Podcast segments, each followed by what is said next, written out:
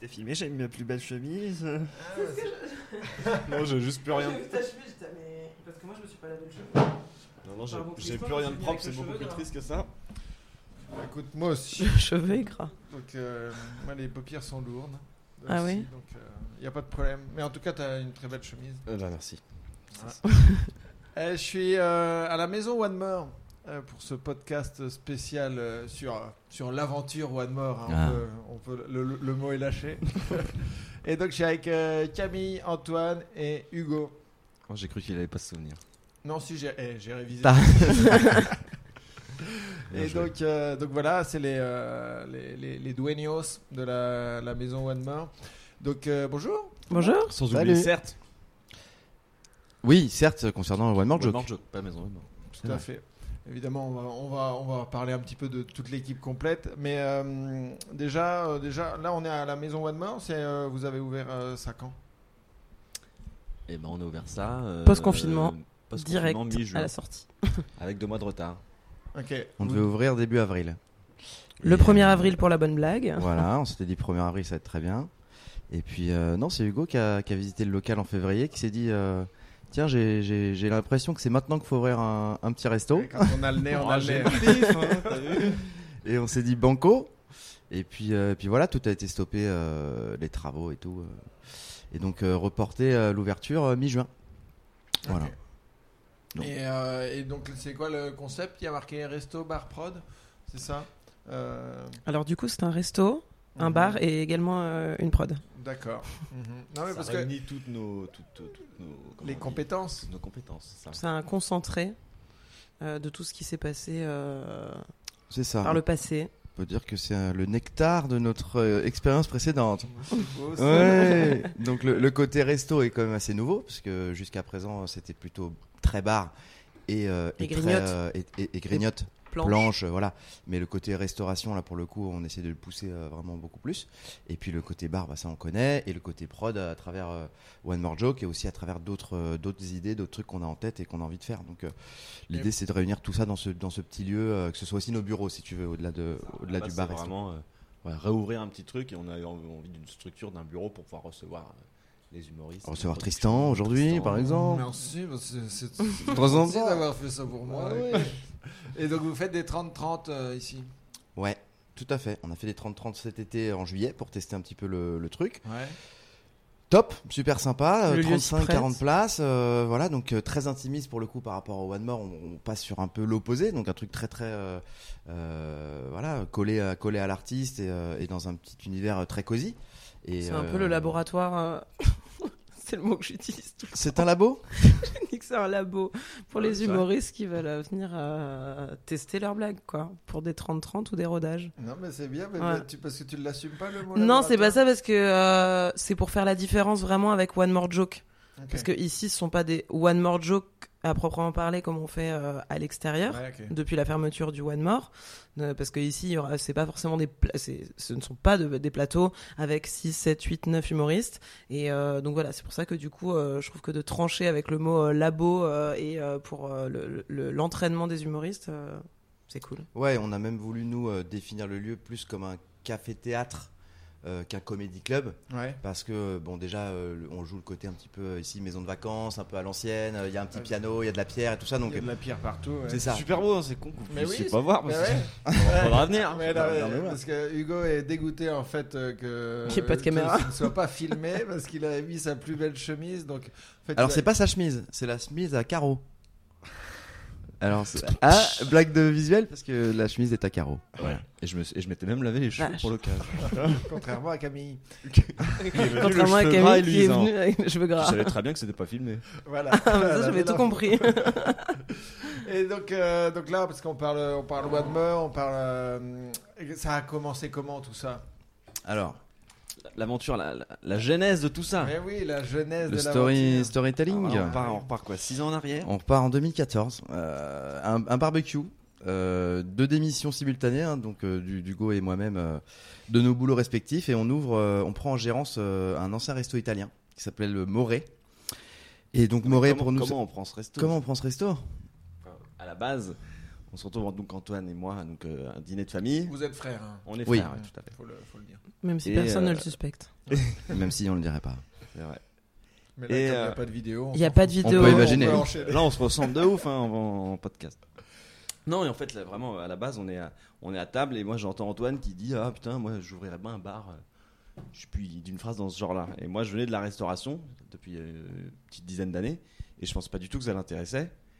Et après, en, en- en rigolant, on commence à se dire Ah ouais, si on ouvrait un bar, on ferait ci, on ferait ça, on mettrait du ping-pong, on mettrait du palais breton, on ferait du stand-up. À l'époque, je sais même pas si c'était le mot. euh, Des humoristes, on aurait des, des mecs qui feraient des blagues, on Ouais. connaissait même pas le mot stand-up. mais- et qu'on aura des comiques. Vous aviez pas le vocabulaire. Non, on aura du slam, on aura, on aura de la blague. Et, et, et du coup, c'est, mais c'est vrai, on a fait un ping-pong en disant n'importe quoi. Et, euh, et de là, je fait des annonces sur Le Bon Coin, de, de restaurants, ou trucs en, gérance ou en achat, on n'avait pas un rond, mais bref. Et on tombe sur une annonce d'un euh, resto en plein République, 300 mètres carrés sur trois niveaux, ancien restaurant italien. Et au bluff, on écrit, on fait vas-y, on va voir. C'était canon, il y avait de la poutre aussi, il y avait de la pierre. Et on se retrouve une semaine après à passer un, un entretien et à bluffer un peu parce On a, on a, oui, on a, on a un petit peu enjolivé nos parcours respectifs. Mhm. Moi, je venais de l'événementiel, Hugo était serveur, euh, et, et là, on se retrouve à gérer. On te passe les détails parce que c'était tout un truc euh, sacré, sacré micmac. On s'est, on s'est trouvé un peu dans une mafia, un truc un peu chelou. Mais grâce au fait que ce soit chelou, on a récupéré ce gros local euh, boulevard du Temple, euh, voilà, sur trois niveaux, et on a pu faire un truc euh, génial, quoi. Parce que vous, quand vous commencez, vous commencez avec un truc de 300 mètres carrés. Voilà, sur l'étage, euh, comme je te disais, on n'y croyait pas vraiment. Juste l'endroit était fou. Et en fait, entre le moment où on rigole au repas et le moment où on a la clé, où on sait qu'on va ouvrir, il se passe pas trois mois. Ça va, ça va assez On a- vite. Pour te on a dire pas le, le temps de, de- on se rend pas compte. Puis tout à coup, on a la clé. On est Et puis, finalement sur euh, le même sch- schéma sur chaque. À euh, chaque projet, c'est un peu l'idée, ouais, ouais. Mais, mais le, le truc le plus fou, c'est qu'on détermine les prix euh, le jour où on ouvre, quoi. Donc on est vraiment, il y a les, il y a les tentes Bah, une bière, tu la l'achèterais, tu l'achèterais combien toi ta pinte de bière Non, je sais pas, moi, Bah, ça me 5 ferait balles, bah non, Oh non, bah, on quatre- fait pas de marge. 4 bah, balles, on a happy hour, ok. Donc euh, ouais, ouais, de manière totalement euh, freestyle. Et on c'est ce qu'a. six bouteilles de rouge, six bouteilles. On a- ouais, un petit stock de merde. On n'avait plus rien à boire. vous êtes allé au franc prix d'à côté. Et le jour, le jour d'ouverture, c'était pendant la Coupe du Monde Cheval Blanc. 2014 et euh, le jour. Allez, je me, je me greffe à l'histoire parce que du coup, je suis venu filer un coup de main pendant les trois premiers mois d'ouverture et là, le, depuis euh, toutes les histoires. et le, le premier jour d'ouverture, euh, match de la France. euh, je crois que c'était le premier match de la France, Coupe du Monde 2014. Ouais, et c'est du possible. coup, Porto Alegre. Tu as tout dit. Et donc, euh, le bar était blindé. On n'avait pas du tout anticipé ça, même si on savait que tous les potes allaient être là. Mais là, le bar était blindé parce qu'on avait une télé. Et donc, du coup, il y a les tantes, les sœurs, les machins. Tout le monde était derrière le bar pour nous filer un coup de main, pour faire la vaisselle parce qu'on n'était pas prêts. On avait une seule tireuse à bière. Donc, euh, c'était un, au bout de c'était un- 12 bières. Non, non, c'était freestyle. Mais la chance qu'on a eue, c'est ça. C'est vrai que tu, tu le rappelles, c'est de démarrer pendant la Coupe du Monde. Donc tout de suite, un bon prétexte pour que les gens viennent. Et puis après, euh, après ça a plu parce que tu pouvais faire du ping-pong en haut, tu pouvais faire de la, de la pétanque euh, à la cave, tu pouvais danser déjà un petit La peu en bas. pétanque à la cave. De la pét- Alors du palais breton et de la... on, a, on a démarré avec de la pétanque molle. C'était Ok. des boules un des peu sacs molles. de riz, quoi. Et puis après, c'était plutôt molki, euh, palais breton, super cool.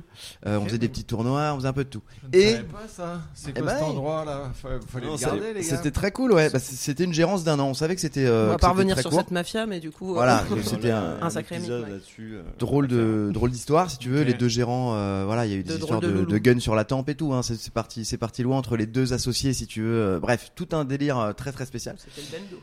c'était un peu le benzo et du coup voilà on savait que c'était court mais euh, ça nous a permis bah, voilà, de nous faire un peu la main de, de se dire est-ce que ça marcherait? Est-ce que les gens aimeraient un lieu où il se passe plein de choses? Euh, et, euh, et certes par un, par un contact commun est venu un jour en mode voilà je suis, euh, je suis humoriste assez jeune humoriste d'ailleurs Il venait de commencer, je crois que ça fait à peine Ouais, un ouais. an euh, qu'il Ouais. qu'il commençait le truc. Et il venait de fermer d'ailleurs son, son resto, lui qu'il avait sur les grands boulevards. Et il nous dit est-ce que ça vous dirait euh, de faire des, des- des spectacles le soir de, de stand-up ici? Et nous on lui dit vas-y, grave. euh, Il y avait déjà euh, des concerts tous les soirs, il y avait déjà du slam, il y avait déjà plein de choses. On fait bah ouais, des humoristes, grave, carrément. Et donc sous l'escalier, totalement à l'arrache, euh, t'avais un, Une scène d'un mètre carré. une scène d'un mètre carré, une résa d'école de commerce à côté le jeudi qui fait un bordel pas possible. Et nous, on n'avait pas compris qu'en fait, pour du stand-up, il faut que tout le monde se taise et que voilà. Donc, euh, les premiers humoristes qui sont venus te, te parleront de cette expérience de Ouais. manière euh, douloureuse. Ok. Ils se sont pas dit tiens ça va être euh, un des trucs les, un des plateaux les plus Ça va cool pas de- être un carton. Paris. Non. Et ça s'appelait Mort de rire. D'accord. Ah bah oui le Tu fameux vois MDR. le tu MDR. vois. Alors, on n'a pas osé dire le MDR quand même, Mhm. mais le, le Mort de rire. Et euh, mais bon, c'était cool. Parce que le lieu s'appelait le... le mort. Le mort. En fait, ça. Nous, aujourd'hui, Maison One More, on, on- on est encore sur le premier bar dont on n'a pas choisi le nom. On est rentré, ça s'appelait Le Mort. Donc c'était, ça voulait dire. Ça s'appelait Moré en fait. C'est un resto italien. Ça s'appelait Moré. Et nous, on s'est demandé qu'est-ce qu'on a à foutre de ce nom. on ne pas changer l'enseigne. Du coup, il fallait bien qu'on le détourne ou qu'on le. Ouais, et du ouais. coup, vu qu'on voulait faire quelque chose en plus, un bar où il se passe toujours quelque chose, on s'est dit bon, bah mort en mode plus. On a changé la prononciation, si Ouais, tu veux, du, du, du- du nom et pas le et pas le nom en tant que tel, parce qu'on pouvait pas le faire. Donc c'est parti sur le mort, puis le One More, puis Maison One More. Sinon, on n'aurait pas pris un anglicisme le, à la con. le prochain, ça va être, euh, ça va être euh, Euh, le petit pavillon de la maison One More. Voilà. Euh, non, le prochain, moi, je pense, euh, avec Antoine ou pas. Qu'il y en aura pas. Si, si, il y aura, ce ce sera plus tard, mais ce sera à la campagne. Euh, Ah. Ok. J'en dis pas plus. ouais, je- On externalise. Ouais, it is, it La is. campagne du One More, je sais pas. Ok. Et donc ça, ça a duré combien de temps? Donc ça, c'est un an, euh, une petite année. Euh, Une gestation. une- voilà une petite gestation et puis et puis le, le moyen de se, de se faire aussi la main tu vois et quand euh, on veut euh, tout de suite continuer euh, sous une autre forme l'aventure ça s'est arrêté le 1er avril. On est quand même. Parce que le- Ah oui. c'est le 1er avril qu'on nous appelle pour dire. euh, je sais plus si c'est les huissiers ou je sais plus qui qui nous appelle le. Mais non, mais. Tu, tu sens le la 1er galère. avril pour dire oui, bah voilà, c'est c'est fini, vous ouvrez pas demain. Ah ouais? Parce que les associés entre eux si tu veux, ils, se butaient donc en fait leur, leur business Tout coup là, ils avaient 6-7 boutiques de ils avaient des boutiques euh, de, de outlet Ouais, vois, ouais, donc ouais. les, les fringues pas chères ou je sais pas quoi et, euh, et tous pétaient la gueule et les seuls qui tenaient un petit peu euh, au-dessus de, de l'eau c'était nous mais nous euh, si tu veux notre activité compensait pas les- le fiasco qu'il y avait tout autour Mhm. et, et, et les magouilles, il y y a un des deux associés qui s'est quand même fait enlever dans une camionnette. Enfin voilà, c'est parti. Non, ça paraît irréel, mais c'est réel. Et donc du coup voilà, donc fermeture euh, C'est brutale. flingueurs. votre Ah non, mais c'est c'est ouais ouais, c'est c'est absurde. Et, euh, et voilà, donc le 1er avril, on annonce à tout le monde que euh, c'est terminé et personne ne croit évidemment parce que ça cartonnait vraiment bien. Et euh, nous on le savait, nous on sentait venir le truc, donc on n'a pas été, euh, on n'a pas été surpris plus que ça. Et donc après l'idée c'est de continuer euh, parce que voilà ça, ça a plu, ça a bien marché. Camille elle avait bossé avec nous euh, sur le lancement et euh, entre Entre-temps. deux Brésil. Oui. Et, euh, et puis t'as à revenir avec nous quoi, direct. Oui. Donc, euh, donc on cherche un autre truc et vu qu'on a démarré sur un truc très gros et qu'on veut faire plein de choses, des événements et tout ça, on cherche un gros truc et on a, je te le rappelle, pas d'argent. Toujours. Mhm. Ça c'est bien ça. C'est ouais, formateur. Et du coup, on s'est- on s'était rendu compte dans le premier bar que le- tout ce qui était scénique, ça nous, ça nous importait vachement. Donc on cherchait un endroit vraiment avec une, avec une scène euh, Ouais, de nom. Quoi. ouais, Un pas, sous l'escalier. Pas sous l'escalier à la l'arrache, euh, c'était de professionnaliser dans les concerts et notamment le stand-up où déjà à ce moment-là, même si c'était pas un carton, on tenait à ça parce que toutes les semaines on le refaisait et que Et vous après- aviez appris le nom. en plus. et on a appris le nom stand-up et, euh, et donc voilà donc après on, se recherche il y a eu quelques endroit. humoristes, euh, mine de rien, qui, qui tournent bien aujourd'hui. euh, il y a Hakim qui était venu je crois Hakim, il y a. euh, Dans la euh, toute première session là. Ouais, ouais. Roman y non Redouane Bougueraba euh, Roman, je crois pas, mais Redouane Ah Bougueraba est venu. Non, non, Roman, non. Euh, Il y a eu. Ouais, ouais, et nous à l'époque. Je lance des fausses rumeurs. Il y avait Franck Dubosc. Franck Dubosc qui est venu avec Elise ici. Semoul. non, non, il y a Elise Semoul qui est venue. Mais... C'était beaucoup moins drôle Donc, euh, non, en tout cas, première super expérience et l'envie de, de continuer, d'avoir un gros, gros truc. Pareil, donc toujours pas de, pas de thunes. Enfin, voilà, c'est pas les quelques euros qu'on a mis de côté sur le premier projet qui, qui nous a permis Enfin, de. Quelques euros qu'on a mis de côté, c'était pour les rendre à ma mère, ce qu'elle nous avait prêté pour acheter du mobilier. Ok. Oui, c'est pas faux. Euh, on n'est pas obligé de te dire. Et donc, du coup, regérance au One More. Euh, là, un truc beaucoup plus sain, beaucoup plus clair. On sait qu'on part sur 3 ans. Et attends, j'aime bien Alors, couper attends. parce que c'est Ah, la. Ah, digression, ouais, l'émission ouais, a duré parce que- 4 heures. Et le jour où j'ai rendu l'argent à ma mère, j'avais un short jaune. Ah, c'est super intéressant ce que je raconte. Merci. Non, parce que si, ce qui est important, avant de trouver le, le One More, euh, rue de la Folie Méricourt, on a quand même failli, Ah oui, Antoine notamment, qui était très chaud, moi moins, reprendre l'ancien club de à Jean-Luc moitié Lahaye. échangiste De Jean-Luc Lahaye. de Jean-Luc Lahaye, qui, était Le dans club à le- femmes. Qui se trouve où? Qui se trouve À Euh, Saint-Michel. à Saint- à Saint-Germain, à Saint-Michel. À Saint-Michel. Saint-Michel.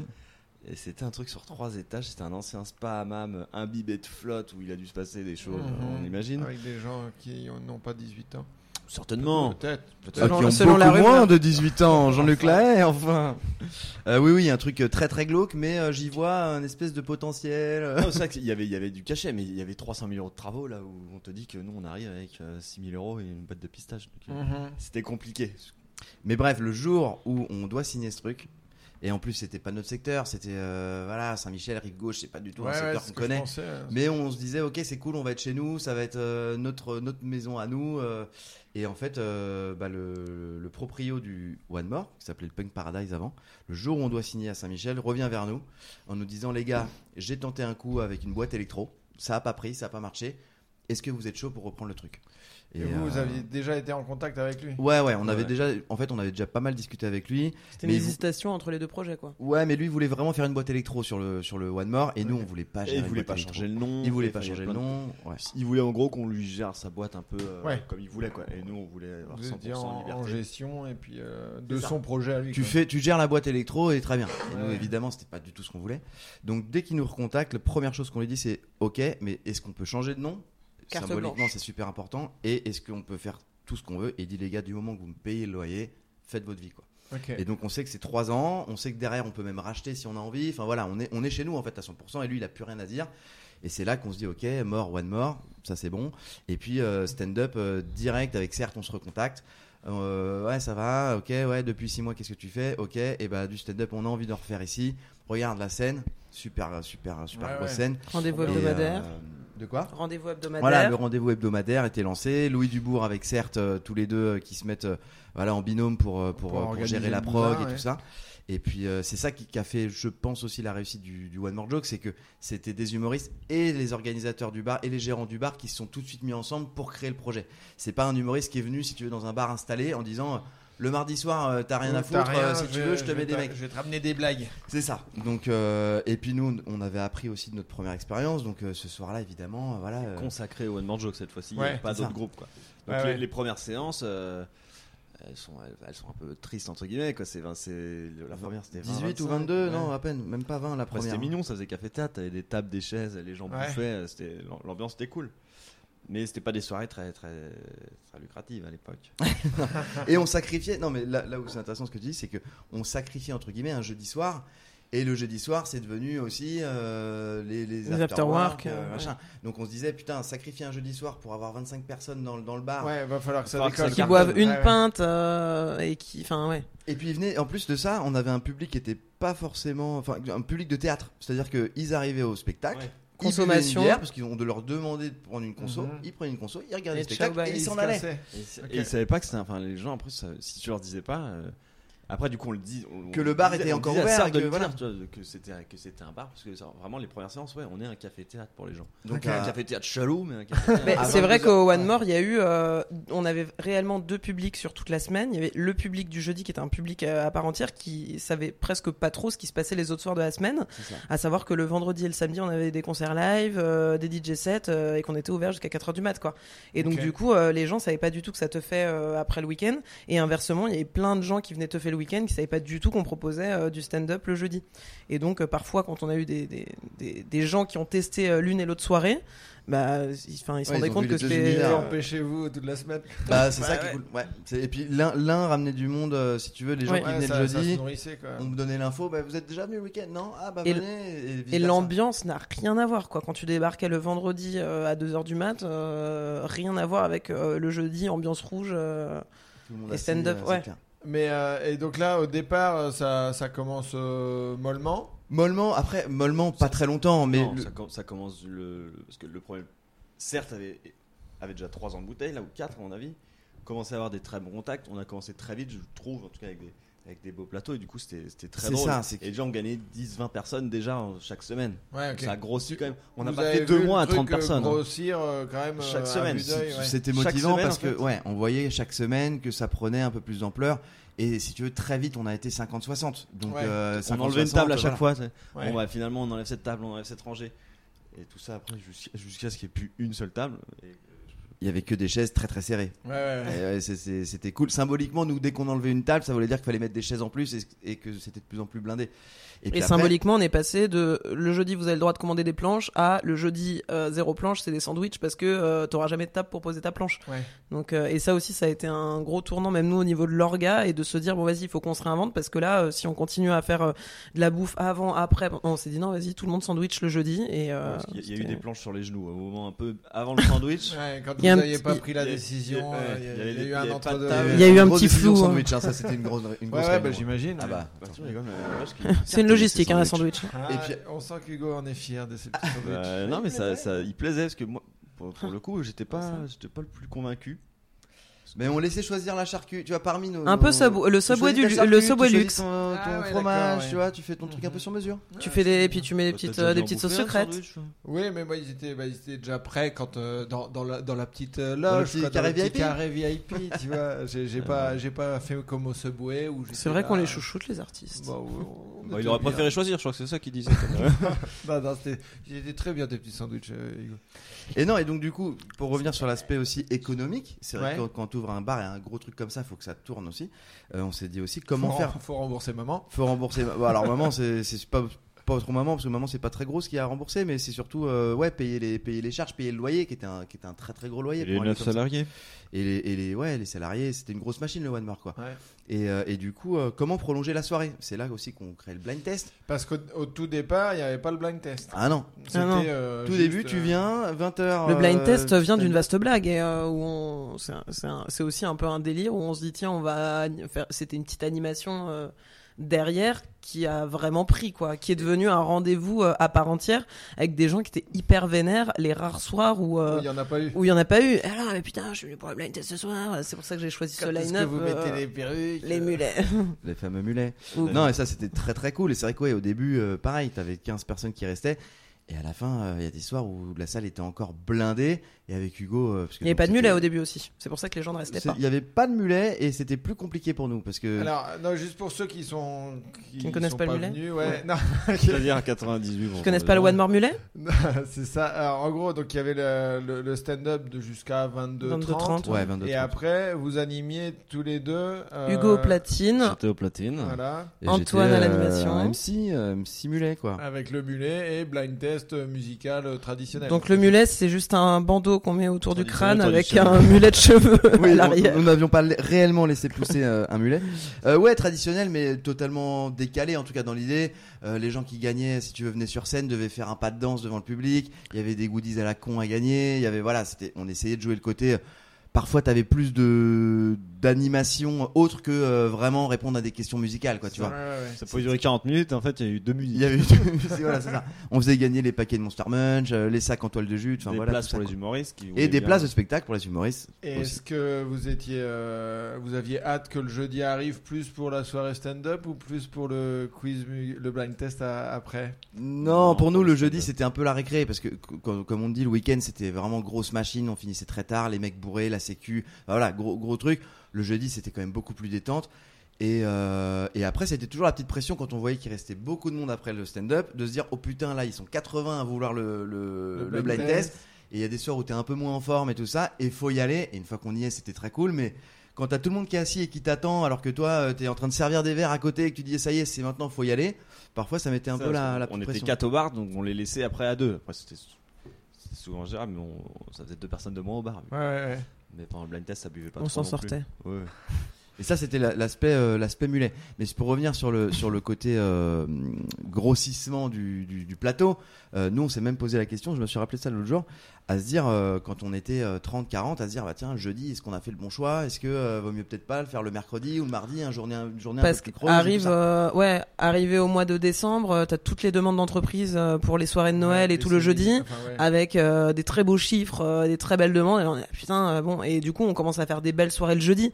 Mais comparé à ça, euh, c'était. euh, C'était peanuts, quoi, par ouais, mais du- et du coup, ouais. ton- Et du coup, on s'est posé la question de changer de jour et euh, et finalement. Et on s'est accroché, on s'est dit non, franchement, c'est C'est con un de- rendez-vous. De, perturber un rendez-vous qui Ça. est déjà en train de s'installer. Très Ouais, ancré, ouais. il y en avait plein qui passaient. C'était oui. compliqué de changer. Et donc on s'est accroché sur le jeudi et puis ensuite bah, le, le- le tournant ça avait déjà quand même très très bien pris mais le, le, le, qui tournant a un prénom. plus c'est euh, c'est Gad Elmaleh c'est vrai que ça, ça vient si tu veux euh, valider euh, totalement euh, et, euh, et euh, bah là on n'a plus du tout à courir après les résas après rien du tout ça se remplit tout seul d'une semaine à l'autre Parce que ça, du coup, c'est au bout de combien de temps il y, avait, il y a eu combien de, de temps de, de One More Joke Un an. avant un ça? an et demi.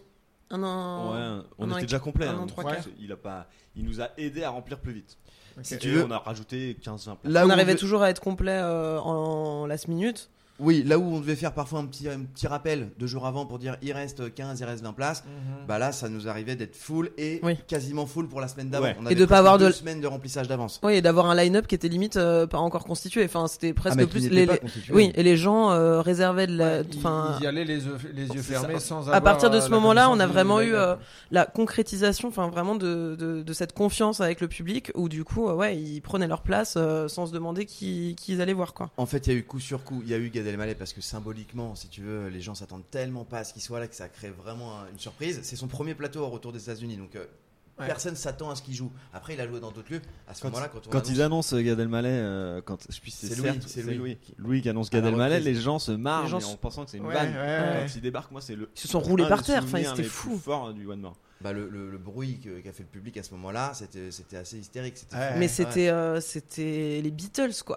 Bah, c'était un truc de- vraiment, c'était un truc de fou. Les gens Mais étaient. je- je dingues. crois- Ouais, ils pétaient un plomb. les Mais gens, ils ont pété Ouais, un ils ont plomb. pété un Ouais. Et c'est vrai qu'ils ont rigolé au début et, ils disaient, ouais, c'est ça, ouais. Et en fait, le mec débarque sur scène, c'était comme des oufs, mais vraiment. Nous C'était la, la surprise, euh, Non, ce qui est- surprise Ce qui est quoi. trop marrant, c'est que euh, nous, entre nous, on- à un moment donné, on se dit putain, il y a Gad Elmaleh dans le public.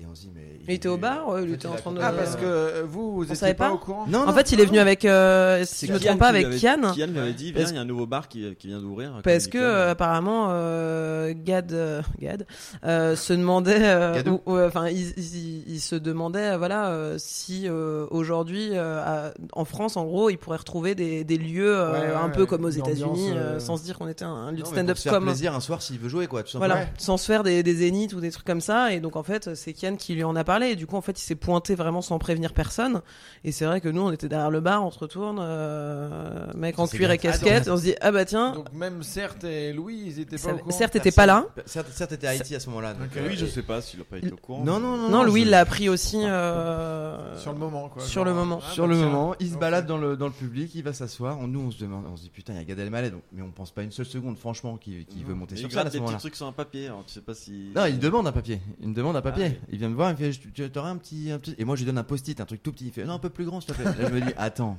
il va quand même pas écrire. Donc là, on le voit écrire deux, trois trucs. Et il va voir Louis. Il lui dit euh, Ça te dérange euh, la deuxième partie si je fais un petit passage Et Louis, il lui dit Bah, Je vais voir, je vais réfléchir. Il y a quand même le détective Roussin juste avant. et, euh, et, et du coup. euh, Très sympa pour le Joseph, bah, attends, tu euh, rigoles ou quoi? Big up, Joseph. Roussin. C'était notre, notre fil rouge, euh, Joseph. Ouais, c'est oui. génial. Et du coup, euh, ouais, ouais, quand, quand, il, quand il arrive sur scène, c'est la grosse surprise. Et et il y a Gad Elmaleh, mais il y a Kian déjà qui vient, il y a Faré qui est venu juste après. Il y a Non, mais on les grosses, grosses têtes, si tu veux. Blanche. Blanche. déjà passé. hein. Blanche était passée. Et à chaque fois, c'était des humoristes qui n'étaient pas annoncés. Donc c'était les surprises du, du line-up. Et donc il y a eu un petit Haroun peu. qui venait souvent aussi en surprise comme ça dernière Ouais. minute pour euh, tester ce qu'il venait de gratter. il y a eu le, le- dans la pensée des gens se dire ok je vois le line-up il est très cool et en plus de ça à chaque fois il y aura la surprise. Ouais. Et, euh, et Toutes les coup, semaines, euh, voilà. avait. toutes les semaines On ouais. voulait que toutes les semaines.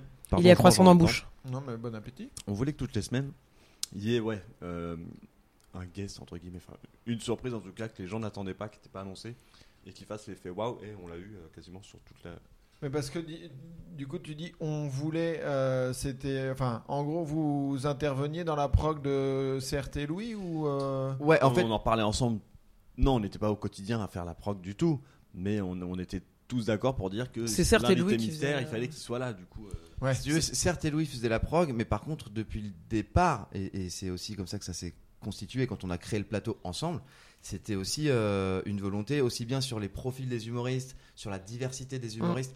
Nous, on a toujours voulu aussi qu'on soit, qu'on soit casser un peu les, les, les codes ou les clichés que nous, on percevait du stand-up parce qu'on n'était pas du tout dans le milieu. On avait quelques clichés, voilà, de mecs, euh, voilà, très communautaires. On se tape dans la main, un truc, euh, voilà, on, on- on- des transitions sur du hip-hop, un truc très Ouais, cliché ouais. parce qu'on connaissait pas bien aussi le, le milieu. Et nous, on voulait pas du tout ça. On voulait au contraire qu'il y ait des profils avec un Romain Barreda qui faisait du sketch, avec un Jean, euh, Jean-Philippe de Tanguy, qui était clown, totalement décalé. ouais. On voulait cette diversité de un profils-là. magicien. euh, Donc voilà, là où on intervenait, c'était dans cet esprit-là. C'était de dire, nous, sur les 6, 7, Un 8 détective. humoristes qu'il y aura ce soir, on veut qu'il y ait tout un tas de profils différents. L'éclectisme. L'éclectisme avant tout. Euh, détective Roussin, qui venait chaque semaine raconter euh, une histoire de, de- de détective totalement décalé. Bon, c'est pas forcément ce que tu vas imaginer d'un plateau de stand-up Ouais, ouais, traditionnel. euh, les transitions sur du Aznavour. Enfin voilà, on a voulu un peu mettre le truc à notre sauce. Et vu qu'on savait pas vraiment comment ça se passait, bah finalement on l'a fait sans, sans trop de code. Et, euh, et c'est ça, je pense aussi qui a plu quoi. Mais avec le cœur. Ah, avec le cœur. Mhm. Et c'est quoi votre rôle euh, Enfin, vous aviez un rôle défini ou comment comment elle marche votre équipe? À l'ép- à l'époque, c'est plus maintenant qu'il y a un vrai rôle euh, sur One More Joke. Pour moi, c'est quand on a extrait One More Joke que les rôles se sont plus dessinés. Ouais, Parce qu'avant, ça roulait- bar, ouais. Avant, ça roulait un peu de soi. C'était, c'était certes Louis plutôt à la programmation avec un regard euh, évidemment. Mais et nous depuis... qui étions euh, le- la, la salle, on va dire, qui accueille et qui organise euh, l'événement. donc toute la vibe et tout reposait aussi euh, voilà sur le Bah, sur, sur le bar. lieu, c'est un, un lieu, c'est aussi important. Dans Mais un- moi, en fait, je me souviens que la première fois que j'y suis allé, enfin, j'en avais entendu parler parce que je connaissais pas Louis à l'époque, mais je connaissais certes. Et, euh, et moi, il y a, enfin, il y a trois trucs qui m'ont marqué, tu vois. C'est déjà, bah, le lieu était vachement cool. Mhm. Donc, en, en termes de stand-up, on avait un retour de ouf euh, du public. Et euh, j'étais en gueule de bois la première fois que je suis venu. Et je me souviens que je suis allé voir. euh, C'est redondant cette histoire de gueule de bois. Il s'agirait d'arrêter de boire. Mais euh, non, et je me souviens que je suis allé au bar et euh, je crois que c'est toi qui me servais, Antoine. Et, euh, et du coup, j'avais demandé un demi parce que vous aviez de la belge un peu forte. euh, la, La Versteiner. La Versteiner, ouais. Ou la Vandelinus. Non, ouais, c'est La ça. Vandelinus, ouais. celle-là. Et du coup, j'étais là, bah non, juste un demi. Et tu m'as regardé, mais genre. euh, bah non, tu vas pas prendre un demi, tu vas prendre une pinte. et du coup, j'ai fait ah, c'est intéressant. J'aime bien, euh, je vais j'aime revenir. bien ici. Et le troisième truc, c'était euh, terminer euh, une soirée stand-up avec le ping-pong. Moi, Ouais. j'adore le ping-pong. Et euh, Il y a eu ça Il y en a y a pas eu des Oui, masses. oui, Bah oui, non, oui, je sais, justement, après, quand je revenais, j'étais déçu qu'on sorte pas Ping pong, c'était avant blind test euh, quand il n'y avait pas blind test Ouais, et quand la fatigue. Et ouais, ouais. c'était les 8 premiers mois. Parce que Ouais, ouais, au tout on début, avait deux tables de ping-pong à la base, on voulait. En fait, elles ont pas marché ici. Elles cartonnaient dans notre premier bar, au One More, euh, au More. Ouais. On avait à l'étage et euh, ça tournait en permanence. Au One More, on l'a on l'a tenté hein, plein de fois. Les mercredis, les journées calmes, euh, ça attirait personne. Non, mais moi, moi, je suis fan de ping-pong et du coup, euh, bon accueil, pure soirée stand-up et terminé en ping-pong. Et une je bonne dis, bière, bah, ouais. je, m'installe ici. Bah, trop bien. Mais euh, Donc ouais, au départ, c'est vrai qu'il y a plutôt euh, le, la face visible de l'iceberg, si tu veux. Donc Louis et certes, parce que forcément, c'est eux qui sont euh, au Qui contact des humoristes, c'est eux qui incarnent Ouais. le truc, c'est eux qui sont sur scène et tout ça. Et nous, euh, nous, à leur gars, alors pour, pour plein d'humoristes au départ, d'ailleurs, on est, on est entre guillemets simplement des barman. Euh, et c'est ensuite, en discutant avec eux et tout ça, qu'on réalise qu'on est les gérants du lieu, que le plateau, on l'a monté ensemble. Et que, comme disait Camille, les rôles se définissent un peu plus quand le bar n'existe plus, quand on, on arrête l'aventure euh, One More, et que là, d'un coup, on devient plus une équipe de production de spectacle. ouais. Parce qu'on s'arrête Euh, clairement pour. On arrête le bar parce qu'on en a plein le fion. On en a plein Clairement, fond de la nuit, euh, Ouais. de- surtout de- du côté 4-5 heures du mat et du. du Oui, le, crève-cœur, c'était un peu d'arrêter la soirée euh, stand-up euh, tous les jeudis. Ouais, vous en aviez marre du vendredi, samedi. ou- C'était franchement, on, enfin, pour que les gens puissent un peu situer, on était vraiment. Donc là, euh, les gens, comprennent qu'on est des potes. Donc, euh, mais les gens qui bossaient en plus avec nous en extra, etc., sont aussi des potes, nos meilleurs potes. Donc en fait, on a passé aussi euh, des soirées crevantes, mais dans une ambiance de ouf. Oui. Donc on s'est trop bien amusé pendant trois ans. Mais euh, fatigue physique et euh, franchement, ouais, on était, euh, Non, on était rester trop longtemps dans le milieu entre guillemets dans le milieu de la nuit enfin t'es totalement décalé tu rentres chez toi à 7h du mat euh, tu voilà c'est c'est- je Ouais, pense c'est que un c'est un joli cycle de 3 ans Mhm. et tous en, se- en se regardant on s'est dit tiens euh, qu'est-ce qu'on fait? Parce qu'on pouvait racheter le, le bar et continuer encore pour 10 ans hein. Ouais. Euh, et on a choisi de se dire ok et quand tu choisis c'est la, la- la- le comment dire le c'est pas la même manière que quand on t'impose quelque chose là quand tu te dis moi Ouais. je choisis d'arrêter parce que c'était cool et maintenant faisons autre chose et notamment Avant le que ça devienne moins cool. avant qu'on On s'épuise et que voilà patience, Mais c'est bien, mais c'est en bien aussi de le dire et de se justifier euh, de, de l'arrêt volontaire parce que c'est vrai qu'il y a plein de gens qui disent ah bah il y a dû avoir une couille quelque part, ça a pas dû marcher ou un truc comme ça, alors que c'est un réel envie, arrêt euh, volontaire quoi. Mais parce que et vous jamais vous avez eu envie de vous dire euh, bah on, on fait un comédie club euh, on y a pensé C'était pas Euh, viable euh, vi- financièrement. on avait Économiquement parlant, euh, c'était un peu juste parce que c'est c'est un très gros local, euh, Ouais, rue de la Folie Méricourt, enfin voilà, donc avec un très très gros loyer. Et je rajoute en plus que euh, la force, je pense, euh, de cette euh, réunion hebdomadaire, c'était le fait qu'elle soit hebdomadaire. Ouais. Et en fait, du coup, de transformer. Il y a, il y a plein de lieux qui le font très très bien, avec une super programmation euh, toute la semaine, avec plusieurs créneaux et tout. Et je crois que, en tout cas, l'univers de One More Joke se s'intégrait pas trop là-dedans. Alors, euh, Non, qui pense- sait plus tard sais- ce qui se je pense passera. que ça aurait pu marcher, aurait mais pu je pense que économiquement, ça aurait été ju- juste.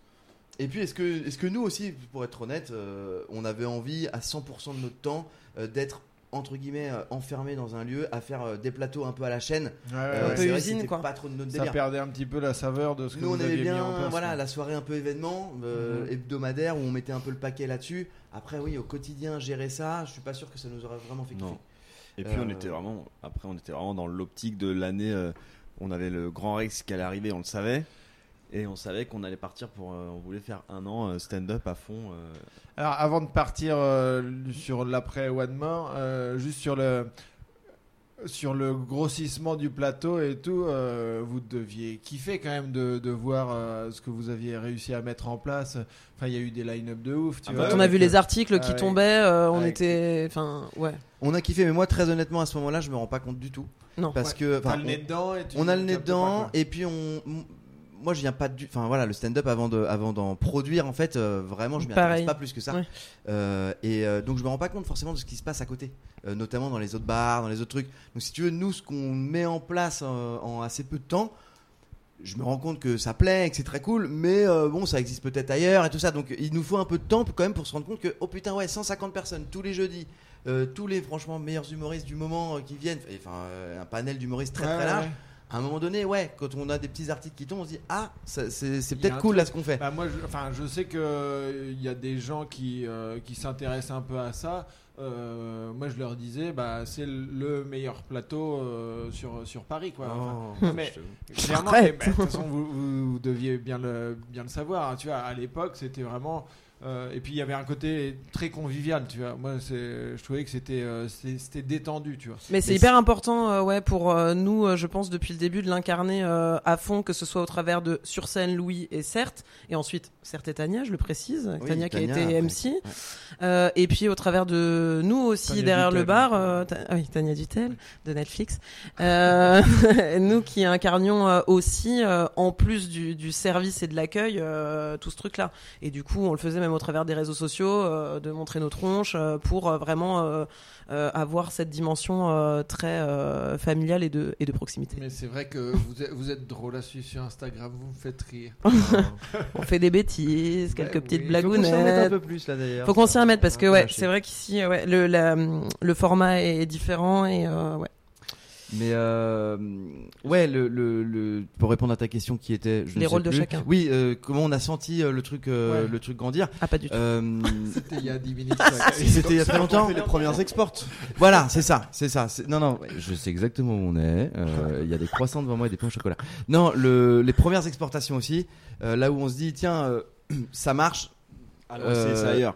Maintenant, est-ce qu'on peut sortir du One More et faire ça un petit peu ailleurs? Et là, à ce moment-là, quand on, quand on ose sortir du One More, c'est qu'on a déjà pris conscience quand même que au One More, ça tourne quoi. Ouais, et que vous aviez une, une marque un peu reconnue et que les gens vous faisaient confiance. quoi. Ouais, et qu'on voulait euh, surtout dépasser la jauge. De, on devait avoir une jauge de 150 et on voulait aller euh, taper un petit 300 pour voir. Donc c'est là que- que- qu'apparaît la première Bellevilloise. Mais on se rend compte que la- la- la- l'information, euh, quand tu dis euh, ouais une marque, c'est l'information circule à fond. Donc, quand on a des potes qui nous disent que d'autres de leurs potes qu'on connaît absolument pas leur ont proposé une soirée stand-up dans le 11e, ils se rendent compte qu'ils parlent de la même chose. Mhm. Là, on se dit mais en fait c'est ouf parce qu'il y a vraiment un rayonnement euh, qui nous dépasse un peu quoi. Mais en même temps, enfin, je sais plus, il y a eu un plateau où c'était complètement fou. Enfin, il y avait euh, Oui, Kylian, Roman Fressinet, ben, c'est- euh, Haroun, Gad Elmaleh. Ouais. euh, On a eu un plateau, euh, quoi. on, Ouais. on aurait pu le vendre, à- on aurait pu le vendre à Netflix. euh, mais oui. Fortune. Ouais, non, mais c'était était pour fou. le plaisir de, de nos yeux. Ce plateau était fou et c'est ça en fait qui a, qui a fait que derrière on a, on a eu l'habitude de plus annoncer. Euh, et pour nous c'était grave confortable parce qu'en plus de ça on n'était pas obligé de booker trop en amont. Ouais. Les dates qu'on a fait, même à la Bellevilloise, les dates qu'on on n'annonçait pas, on annonçait un peu au dernier moment. Et voilà, les gens nous ont fait confiance sur le On line-up. a annoncé, on avait déjà 50% des places qui étaient. euh, Parce qu'ils qui savaient qu'on avait eu un positionnement aussi qui était euh, positionnement un petit peu, euh, voilà, un peu premium. On n'était pas dans un, dans un plateau découvert de jeunes talents. Ouais, ouais, Il y en avait toujours un ou deux parce que l'idée c'était ça aussi. Mais euh, on va pas se mentir, le public, s'il voit une tête ou deux euh, qui- qu'il a vu euh, la veille euh, sur Canal, qu'il a entendu à la radio, qu'il qu'il a vu en spectacle, c'est Ouais, ça aussi qu'il va rechercher. Mais moi, enfin, moi, je suis un peu, enfin, je suis d'accord avec ça. C'est par rapport au, au Mokiri, qui est Oui. le plateau dont je Ouais. m'occupe. Au départ, moi, je l'avais lancé quand euh, je commençais le stand-up pour tester des nouvelles blagues. Tu vois. Mm. Et il a vivoté pendant un an, un an et demi, tu vois. Et après, je l'ai arrêté parce que ça me faisait chier de faire venir 5 humoristes pour qu'ils jouent devant 12 personnes, tu Ouais. vois, avec une ambiance un peu. Et donc, j'ai arrêté un an, un an et demi. Et euh, après, c'est le patron du, du bar, euh, qui est un pote, qui m'a dit euh, euh, on reprendrait bien, tu vois. Et là, je me suis dit, bah attends. Comment je fais pour aller pour que les gens viennent dans le fin fond du 20e, tu vois? Et là, bah, je suis allé sur un, un niveau euh, plus élevé, tu vois. Et c'est là où tu fidélises les gens quand Bah euh, oui. et euh, c'est à partir de ce moment-là où, où ça a commencé Où à ça a Confiance et ils savent qu'ils vont passer une bonne Ouais. soirée, quoi. Non, c'est ça, c'est plus. Enfin, c'est ça, c'est les gens, ils prennent l'habitude de euh, tous les jeudis, il y a One More, ou tous les premiers mercredis du mois, il y a Mokiri, et du coup, euh, euh, ça devient un réflexe Ouais, sans savoir la tu vois. Et ça, C'est ça. c'est assez cool, quoi, quand tu arrives à.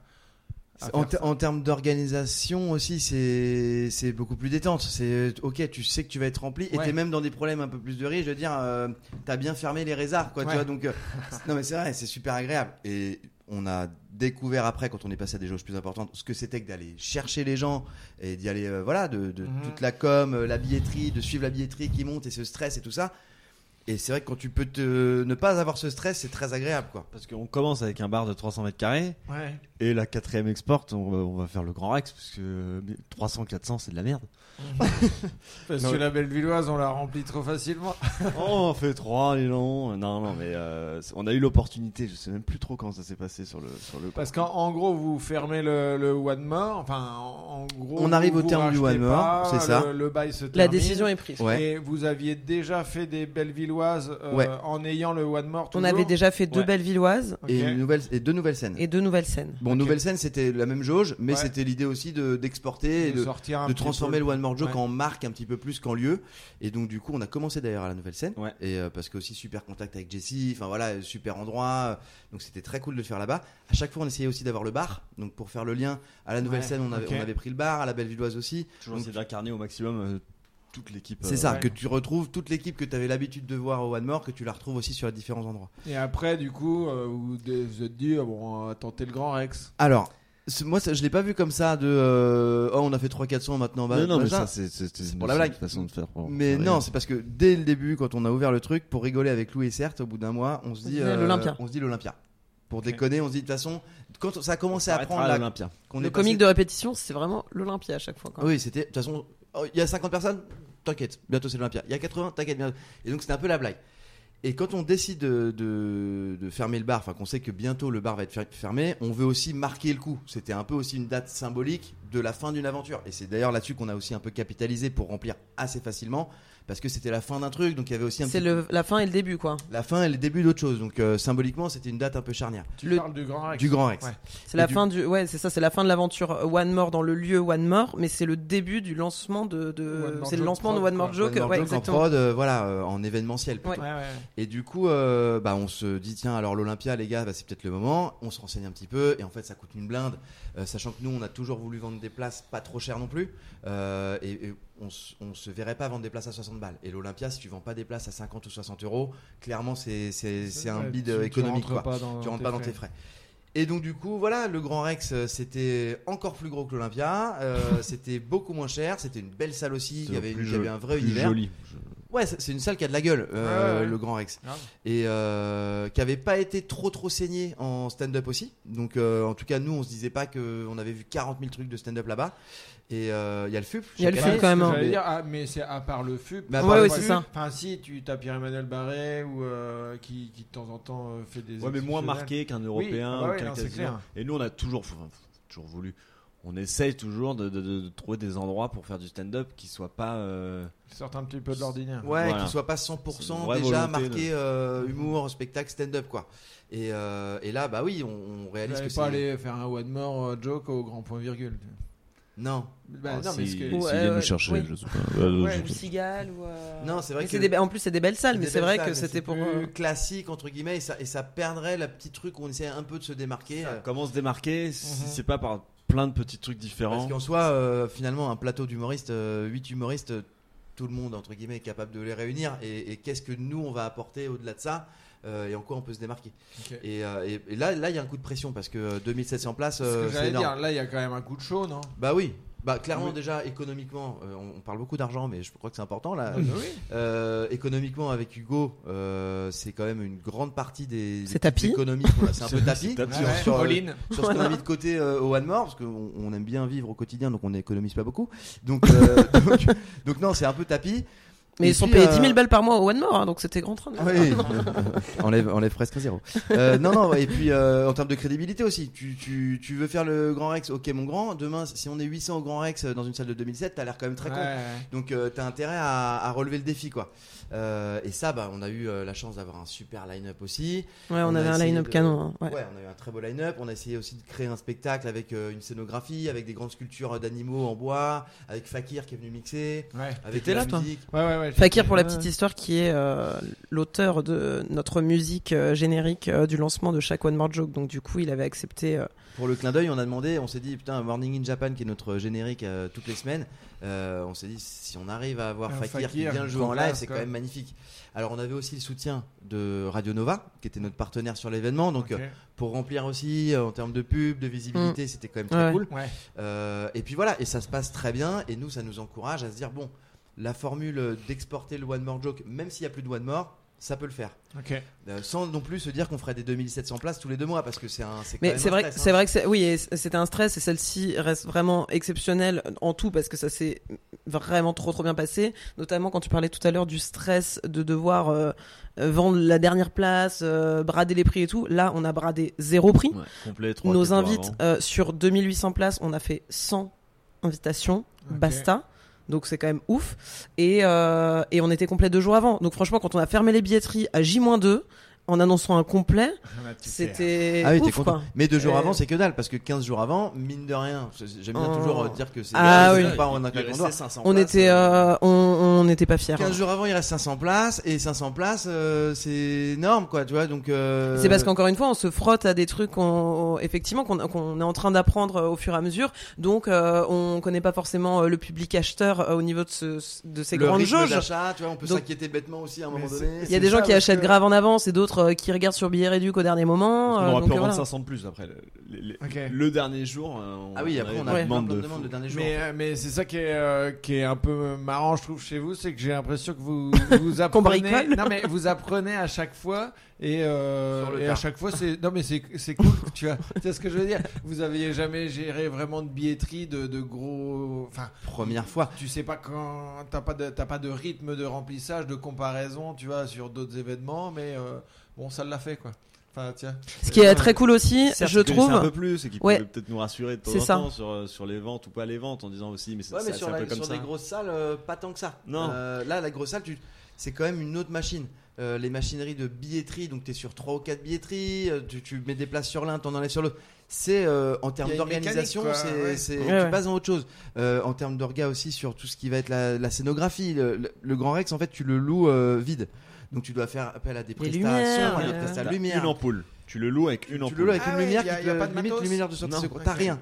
Donc tu dois trouver ces prestats, pas cher, mais bosser c'est avec eux. Ouais, une team de, de placeurs placeuses euh, les les, les La entrées sécurité. les- la sécurité toutes les entrées à gérer enfin en fait quand on est à euh, 18h25 et que dans 5 minutes euh, ouverture des portes les deux entrées sont blindées la queue dans les deux rues sur les boulevards et que là on est en train de on est en train de checker que toutes nos machines marchent qu'il y en a une qui est pas connectée que machin euh, oui on faisait un peu on faisait un Non, peu les- pipi dans la les- culotte Les, euh, les scanettes pour les tickets. les scanettes pour les tickets à l'heure d'ouvrir les portes ne marchent pas. Ok. Et il y a euh, 2000 personnes qui sont dehors.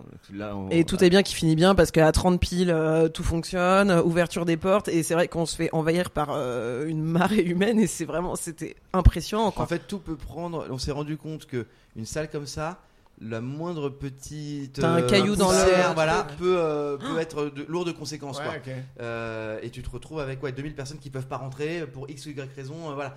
En termes de- Parce non, que t'as pas mis de pile dans la machine à scanner. tout simplement. J'ai pas le code Wi-Fi. Donc ouais, ça, ça va très vite. Mais super expérience. On en aussi. apprend sur la Ah, gestion ah. du stress, sur. euh, Le line-up Et était, enfin, vous aviez blindé euh, ce niveau-là aussi. euh, C'était line-up très costaud. fou. Il y avait, euh, il y avait Haroun, Roman Fressinet. Bah, D'ailleurs, ouais. ce que tu disais où tu avais l'impression d'a- d'a- d'a- d'accueillir les Beatles là dans Ouais. More, Ouais. euh, ça je l'ai je l'ai ressenti quand euh, Roman a Est été arrivé sur scène annoncé au Grand Rex. Ouais. C'était assez fou, tu vois. Euh, Enfin.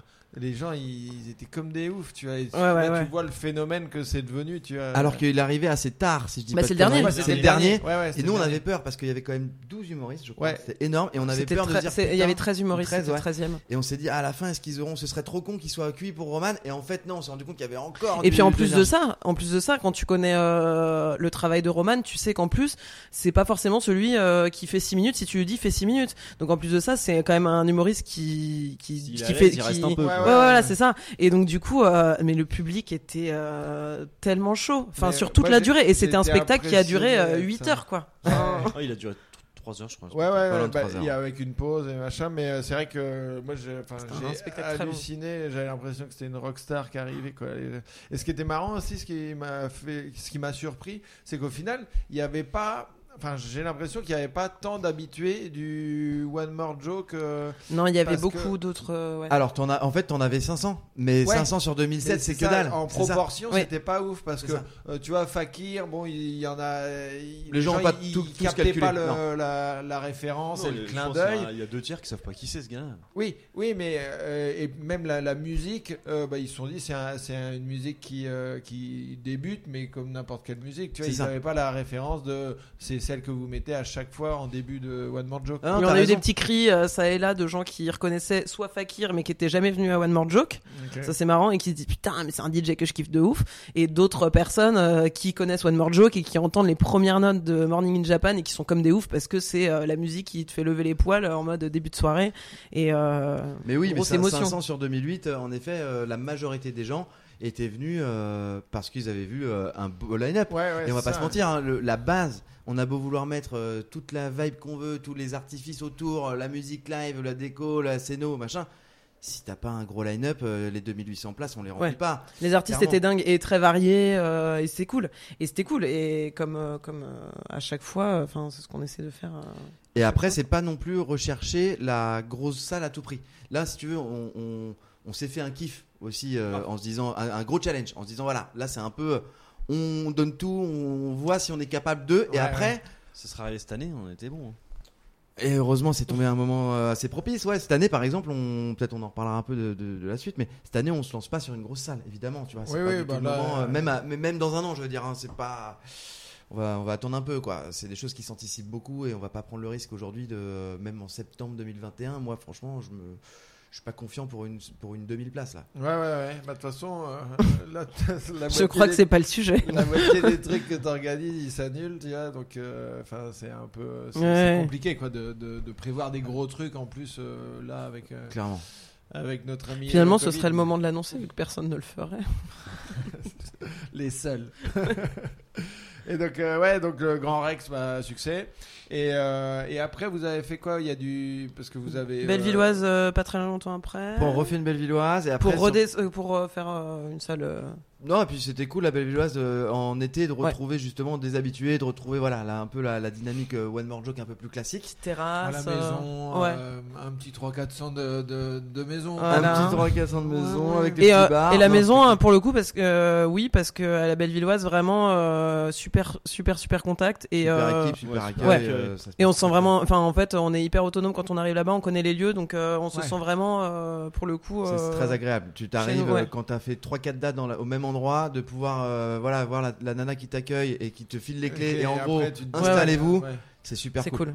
Euh, et et les, les gens l'aiment parce qu'il y a un espace extérieur qui est plutôt cool. Donc quand il fait beau, euh, c'est pareil, c'est la Bellevilloise, c'est chaleureux, c'est convivial. T'es venu Euh, Je suis venu, vous en avez fait combien? 3 ou 4 3 ou 4 ouais, dans le loft de la j'en- Bellevilloise. ouais, en. J'en ai vu une, moi. Ouais. Et ouais, c'était. Non, c'est cool, quoi. Enfin, le lieu déjà est, est charmé. Carrément. Et euh, donc, ouais, c'est hyper agréable, quoi. Et donc voilà, et après, donc, la- il- le partenariat avec, euh, avec euh, Audible, euh, nous si tu veux, il y a Audible qui est la plateforme de livres, enfin d'audiobook à la base, Ouais. qui nous contacte en nous disant on veut du stand-up dans notre catalogue. Et est-ce qu'on pourrait capter vos, vos shows et les diffuser sur notre plateforme? Ok. Parce que t'es par nous, que si on se remet dans le contexte, on se dit qu'on va faire un spectacle de temps en temps, un peu quand on a envie. Euh, tous les 2-3 mois, on se fait une belle scène, on se fait un beau truc. Et eux, Et en fait, ça ils nous nous, impose disent euh, on veut un spectacle mensuel. Donc, quelque part, ça nous impose de fournir, de produire un spectacle par mois. Euh, et donc la saison se crée un petit peu comme ça. Et en plus de ça, de créer des spectacles, mais aussi chacun dans un univers différent. Parce que pour la- que la plateforme diffuse les shows, Il faut une identité Si tu passes propre. 8 euh, Bellevilloises, tu vois, il n'y a pas trop d'intérêt. Donc que chaque show ait son, son identité, des petites, des grosses jauges, à Paris, ailleurs. Et donc on va à Bordeaux, on va à Bruxelles. euh, On a commencé par le Jardin Sauvage, Jardin Sauvage, au On cir- a- le cirque d'hiver. On a Le- lancé le stand-up. le label caché. des stand-up cachés. Alors ça, vous allez m'expliquer ce que c'est le stand-up Stand-up caché, Ouais. c'est très simple. Tu ne connais ni le line-up et ni le lieu. Alors on te l'annonce quand même euh, quelques heures avant pour que tu puisses t'y rendre. C'est quand même mieux, c'est que Euh, voilà. Et Le en fait, lieu. on te donne euh, du coup une adresse qui n'est pas euh, euh, qui n'est pas le, euh, le- la, La porte exacte, euh, ouais, la ok. devanture du truc. Et, euh, et voilà. Et en fait, du coup, tu découvres euh, un univers et un lieu un peu absurde. Donc, euh, pour euh, illustrer l'exemple, euh, le stand-up caché qu'on avait fait, c'était donc dans le parking d'un hôtel euh, dans le 11e. Pas très loin de Bastille, euh, du Moxie, et euh, du coup euh, un parking complètement relooké euh, en salle de théâtre finalement, Ouais, avec, tapis rouge. tapis rouge, fresque live par par une artiste euh, qu'on adore, euh, par euh, des mecs de la Sécu cagoulés qui t'accueillent dans une ambiance hyper glauque, tu sais pas trop où tu te trouves. Nous, on était avec nos petites bretelles, nos bérets, la, la 806 d'Hugo euh, garée où on sortait les bouteilles de, de bière et tout ça du coffre, d'une grosse glacière dans le coffre. Et en fait, les gens arrivent, ils sont accueillis par un de nos potes euh, qui a un grand imperméable et qui va chercher leur nom euh, dans, sur la liste. Ouais, d'accord. Il leur remet un petit, un petit jeton de poker. Et euh, T'arrives et- au bar, et- shot. Non, mais t'as- avant d'arriver au bar, tu descends par Ah oui. une descente de parking, par une entrée vraiment de parking, quoi. Et t'es accueilli par trois, trois agents de sécu cagoulés qui te disent qu'est-ce que tu fais là, toi? Enfin, vraiment, qui te parlent vraiment mal. T'as des gens gens flippaient vraiment. Il y, a Ouais, en a qui ont fait demi-tour. dans la descente de parking en se disant non, mais ça va pas être là. Ça doit pas être. et en fait, t'arrives et on a essayé de créer cet univers-là. Tout ça pour dire que c'est pas la jauge qui fait aussi le kiff parce que là c'était 100 places et c'est un des je pense, de nos Ouais. meilleurs souvenirs. Tu vois, donc euh, C'était canon, ouais, c'était c'était le chouette. public était, qui était là, je crois vraiment à kiffer le, le côté euh, surprise quoi. Ouais, ouais, bah il y a la mise en scène que vous Ouais, avez. Vraiment transporté dans un univers. On avait un, un gars euh, qui faisait du saxo, Ouais. une de nos bah, Narges euh, qui était Narges euh, notre musicienne phare qui était aussi au Grand Rex qui était euh, qui était à la percu mais c'était c'était génial et il y avait vraiment un univers euh, musique euh, Et là, son. Le, risque que tu as aussi quand tu fais toute une scéno et tout un univers, c'est par contre d'être euh, décevant sur ta programmation. C'est-à-dire que c'est pas parce que euh, tu vas créer un truc un peu différent qu'il faut derrière Oui, faire ça, un ça line-up. reste quand euh, même le, enfin, le produit de la soirée, c'est Voilà. que le spectacle soit bon. C'est ça, ça c'est vraiment c'est d'avoir des, base. des humoristes un peu sulfureux.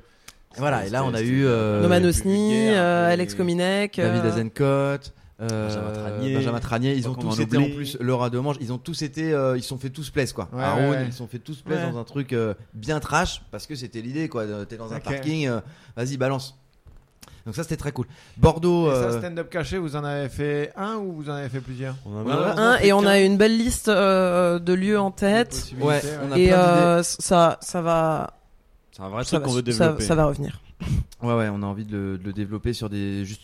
L'idée, c'est vraiment des petites jauges, des trucs, euh, voilà, très. euh, Il y a un côté niche. très intimiste Ouais. euh, et un peu euh, comment dire t'as chopé ta place et ben enfin il y en aura pas pour les autres en fait du coup Ouais. c'est vrai que la petite jauge euh, c'est parti très très vite sans line-up annoncé encore une fois et du coup les gens qui avaient pas eu de place étaient un peu deg parce que du coup c'est euh, c'est euh, susciter euh, l'envie de- de- d'en être euh, d'en être Ouais, ouais. et De euh, vivre parce que de l'expérience. vivre l'expérience exact Et, euh, et ouais, et après, l'idée de sortir de Paris, euh, Ouais, Pas fa- Premier export. pas facile. Pas fa- Pour le coup, on fait une date à Bordeaux. Ouais, Bordeaux, ouais.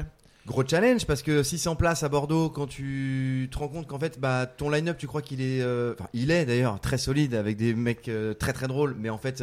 Bah, la notoriété que peuvent avoir ces artistes-là à Paris n'est pas la même que- qu'à Bordeaux. Oui, par exemple, le Douli euh, qui est- va, enfin, commence à bien marcher et tout Oui. ça, mais elle est plus connue à Paris que à Ouais. Bordeaux. tu Clairement. vois. Ouais. Bah, Bordeaux, pour être transparent sur, les, sur le, le line-up, c'est euh, Baptiste Le Caplin, qui était lui pour le coup Et Laurie Perret. très identifié en plus bordelais. Et la Laurie aussi. Laurie Perret. Tous les autres, Oui, parce qu'il y avait, il y avait Rémi. C'était euh, un qui super. Rémi. Il y avait Rémi, mais il y avait Jason euh, Brokers. Nordine Euh, euh, Nordine qui vient, qui alors vient du- Nordine qui était bordelais, donc lui aussi qui avait quand même euh, cette notoriété ouais. locale. Et puis là-bas, euh, déjà bon, à Paris, on est déjà pas grand chose, mais là-bas, on est rien. donc, euh, Ah, One More, alors One More Joke évidemment. Oui, on n'a pas de public qui vient nous voir. La marque, Ouais. euh, ouais, la marque n'a pas Là, du on tout le. euh, vierge de tout, euh, de tout historique aussi, c'est clair. Et puis euh, donc là, on se rend compte que ouais, 600 places à Bordeaux, c'est c'est costaud. Ouais. Mais euh, mais super expérience parce que euh, parce que justement, tu te retrouves à le côté un peu humble aussi de dire bah attends. euh, là ça a bien marché, un peu euh, tranquille, facile. Et bah Mhm. maintenant il va falloir y aller. Avec Hugo, tâter le terrain, aller euh, flyer aussi dans les rues, aller on flyait sous la flotte. euh, voilà jusqu'au jusqu'au bout euh, dans les queues des dans les queues des, des, des spectacles au féminin et tout ça. Et puis aller essayer de comprendre tiens pour, Pourquoi, pourquoi est-ce que Qu'est-ce qui manque pour que ça remplisse ça. plus Ouais. facilement Alors ouais. on nous rassure, on nous dit que c'est normal, que les Bordelais c'est un peu en dernière minute, donc c'est pareil, tu, tu te Tu te frottes à un une autre, euh, public, euh, qui, qui fonctionne aussi différemment. C'est une salle qui est pas dans le centre, donc tout ça. Mais, on se- euh, mais et on, on- apprend aussi vachement. Et on découvre aussi euh, l'intérieur euh, de la prod aussi, à gérer euh, les artistes, à trimballer les artistes, euh, les trains, les hôtels, les machins. Enfin, c'est des trucs en fait. Quand tourner il un quand peu il plus. pense, Ouais, tu, ouais. tu- quand il pense, nous à la, à la base, enfin encore une fois pour dire que on bricole et qu'on apprend, nous euh, notre idée c'était de se dire bon ça va, euh, on descend tous en caisse, euh, On on, loue un grand baraque, van, on on prend une grosse baraque et le baraque matin on fait des œufs brouillés pour tout le monde et puis ça et puis bon derrière ce qui est cool aussi d'avoir euh, certes avec nous toujours c'est certes il a aussi euh, l'expérience interne au stand-up et qui dit les gars c'est hyper cool on va se faire des bouffes tous Il ensemble va nous mettre en revanche, euh, l'humoriste, quand il se balade, il n'y a pas que vous. En fait, il va faire ça deux trois soirs de suite. Il veut être dans sa chambre Pénardos. Moi, tu, euh, enfin, on se met pas à 6 par chambre, machin. Et nous, on est ah bon, bah, c'est pas la colonie. bon, bah, ok, tiens. mais t'arrives plus tard parce que t'as un truc avant, tu repars plus tôt. Mais oui, bah, nous, on se disait juste. on euh, aimait bien ce côté. euh, Vas-y, oui. c'est la, c'est la grosse, le gros gîte, tous ensemble. ça, ça c'est vrai que dans l'idée, c'est sympa, mais concrètement, c'est compliqué. Euh, Il y en a qui ont des enfants, il y en a qui ont un tournage avant, un casting après, un truc. Et donc du coup, euh, au dernier moment, tu, il y en a un qui va soit louper son train, soit euh, ouais un changement de programme. Ah, tu peux me changer ça. Tu... Et donc en fait, euh, on était, euh, bon, on a appris Ouais, ça la dessus. prod et c'est exécutive euh, de tournée quoi. ouais. Mais et c'est- très cool. Enfin, pour le coup, euh, c'est un kiff de faire ça. Ouais, et, grave. euh, Mais c'est vrai que ça, le, le truc, euh, euh, ouais, bah ça va être euh, convivial et tout ça. Et je comprends, mais c'est vrai que nous, bah des fois, on, on est, on est à droite à gauche tout le temps, tu vois, et, et des fois, t'es content de. T'as envie de te Ouais, poser. ça, euh, de pas parler à quelqu'un, Ouais. tu vois, juste. Ouais, euh, mais ça, ça dénote avec les. C'est plus les, ceux qui racontent leur tournée, les gros humoristes qui disent Ouais, en tournée, on se fait chier, on est tous les soirs dans nos chambres d'hôtel. Donc, moi, j'étais parti un peu dans cette idée-là, parce que j'étais le premier, moi, à vouloir vraiment une maison d'hôte, quoi. Ouais, Parce que je me dis que pour le même prix d'une chambre d'hôtel, on avait une baraque avec piscine. ouais. Et puis, j'ai envie de copiner un peu, tu vois. je crois qu'ils ont pas trop envie. du coup, on Non, a fait mais après, ça, ça, veut- ça veut pas dire qu'il n'y a, il y a pas eu une envie, tu vois, de, de- bah, d'être ensemble. Oui, et oui, machin. oui. Mais c'est, c'est vrai que du coup, t'aimes bien euh, pouvoir, euh, à un moment, si t'es fatigué, Ouais. être tranquille dans ton coin. Bien sûr. et, euh, Non, et puis on s'est fait, on s'est fait une grosse bouffe tous ensemble. Enfin, nous, c'est vrai qu'on aime bien, si tu veux, euh, partager aussi une expérience. On est parce que c'est aussi notre particularité, c'est qu'on n'est pas une boîte de prod. Euh, de voilà avec ces trois stagiaires enfin peut-être que je, je schématise ou je caricature mais ouais, dans ouais. l'idée on Et est peut-être qu'on on les est là aura ces trois stagiaires finalement. mais on va les prendre. D'ailleurs, ils existent. non, ils n'existent pas. On, on s'est- on s'est dit qu'on allait s'inventer des stagiaires pour, pour signer les mails un peu relous. Ouais. Mais finalement, on a trouvé que c'était non, finalement, on les incarne parce qu'on assume tout ce qu'on dit, donc ça va. Mais euh, voilà, le fait d'être là au quotidien, euh, de, bah, je te dis, hein, on peut flyer deux jours avant s'il faut aller chercher les dernières places. On peut, donc on aime bien aussi se dire qu'on se fait un kiff avec entre nous déjà et avec les humoristes Mhm. et que tout le monde passe un bon moment. Pour nous, c'est aussi important au-delà du, du spectacle en tant que tel. Euh, et ça s'est très bien passé d'ailleurs à Bordeaux et chacun a, chacun a fait sa vie, euh, Mais, soit ensemble, soit séparément quoi. Moi, j'ai, envoyé des potes à moi qui habitent à, à Bordeaux et ils, Ah, trop sympa. Ils m'en ont parlé. euh, Ils, Ah, ils ont passé une super soirée. Ah, trop cool. Vraiment super cool. Et on avait une fanfare. pour te dire. Encore une fois, on, on faisait les, On avait une fanfare. les transitions en fanfare. Et on avait Thomas VDB qui traînait dans le coin. Qui qui voit les stories, toc toc, euh, est-ce que euh, je peux faire un 6 minutes Euh, Bon bah, avec yourself, Allez, euh, Thomas, Thomas. écoute, on a fait te trouver 15. un- On dit dans un toki, euh, Thomas VDB est au, est au, est au grillage, peut-on lui ouvrir. Euh, Bon bah bonjour, bonjour Thomas, entre donc, et, et c'est toi le prochain. Non, C'était trop cool. Et ça c'est hyper marrant aussi euh, de retrouver ce genre de surprise aussi. euh. Ouais, Non, c'était la, franchement, la c'était surprise. c'était euh, un- un- une belle, euh, une belle export. Carrément. Et donc là, euh, donc ça, il y a eu les, il y a eu euh, le cirque d'hiver aussi. Vous êtes Un, jeu, un joli stress, le cirque d'hiver. Ouais. Pour euh, rappel de la date, c'était donc le 17 décembre 2019, euh, c'est-à-dire euh, le jour euh, d'une des plus grosses grèves. Euh, voilà. Euh, et euh, le cirque d'hiver aussi, étant hein. le pas de transport depuis un mois, donc les gens qui ont arrêté de sortir, et le cirque d'hiver étant euh, placé exactement sur l'axe euh, bah, euh, la Répu, République, Répu euh, Bastille, donc euh, voilà. La petite anecdote, c'est qu'à 16h30, euh, nous n'avons plus d'électricité dans la salle. Un des Parce manifestants ayant dé- dé- euh, décidé le de en saboter euh, Donc on est dans le noir complet, en pleine balance euh, son lumière, à deux heures de noir l'ouverture des complet, et on commence à se dire comment on fait pour prévenir tout le monde. Après trois semaines de stress déjà parce qu'on sait qu'on Oui. n'est pas rempli. On n'est pas rempli, clairement, euh, parce que bah, tous les, toutes les personnes qui habitent à plus de 3 km Ouais, ne ouais, prennent pas de place, se bouger, ouais. clairement. On a encore, on a encore bien flyé. Donc on a encore bien bougé de notre cul jusqu'au bout. Et puis là, donc plus d'électricité. Qu'est-ce qu'on fait? Est-ce qu'on annule? Et on se dit, bah, dans une demi-heure, euh, ça revient pas, euh, on annule. Et là, euh, alléluia, ça repart. Mais ouais, ouais, pas de tout repos le cirque d'hiver. Par contre, en, en termes de spectacle en tant que tel, euh, les gens ont adoré. Nous, on a, c'est, c'est Personne euh, voilà. En fait, on avait la moitié des lumières annexes qui fonctionnaient pas euh, pendant tout le spectacle, et en fait, euh, les gens qui étaient dans le public n'étaient pas du tout au courant de cette coupure, Ouais. euh, n'ont rien vu parce que euh, tous les tableaux euh, lumineux qui étaient prévus étaient là, donc c'était le plus important, et donc c'était très cool. Mais euh, par- pour la petite anecdote, euh, au cirque Oui. d'hiver, du coup, il y a une petite scène centrale qui peut sortir de scène. Ouais. Euh, et euh, du coup, on avait envie de faire apparaître, certes, tel un dieu. euh. Voilà, non, mais c'était un peu, c'était un peu drôle. Et du coup, pendant les répètes, euh, tout fonctionnait bien. Et en fait, le truc, la chance, c'est que la coupure d'électricité euh, est intervenue quand la scène était déjà sortie. Oui. Ah Donc oui, la scène était déjà en hauteur, sinon on aurait eu un On trou. aurait au joué juste la tête en dehors du salon. Et parce que cette scène était donc reliée au, au- à, au- à la partie électrique qui marchait pas. Mais bon, donc euh, du coup, on avait quand même la scène bien positionnée et les lumières euh, principales qui, qui fonctionnaient. Donc euh, Ouais, ouais. Et c'est pour la petite anecdote des coulisses. Mais Quoi. coup de chaud quand même. Super beau. Mais coup de chaud. Gros, gros coup de chaud. euh, ouais, ouais. Antoine avait la larme à l'œil et le technicien passe à côté de moi. Il me dit Bah, dis donc, il a pas l'air d'avoir le moral. Il n'a pas le moral celui-là. Va falloir qu'il se détende.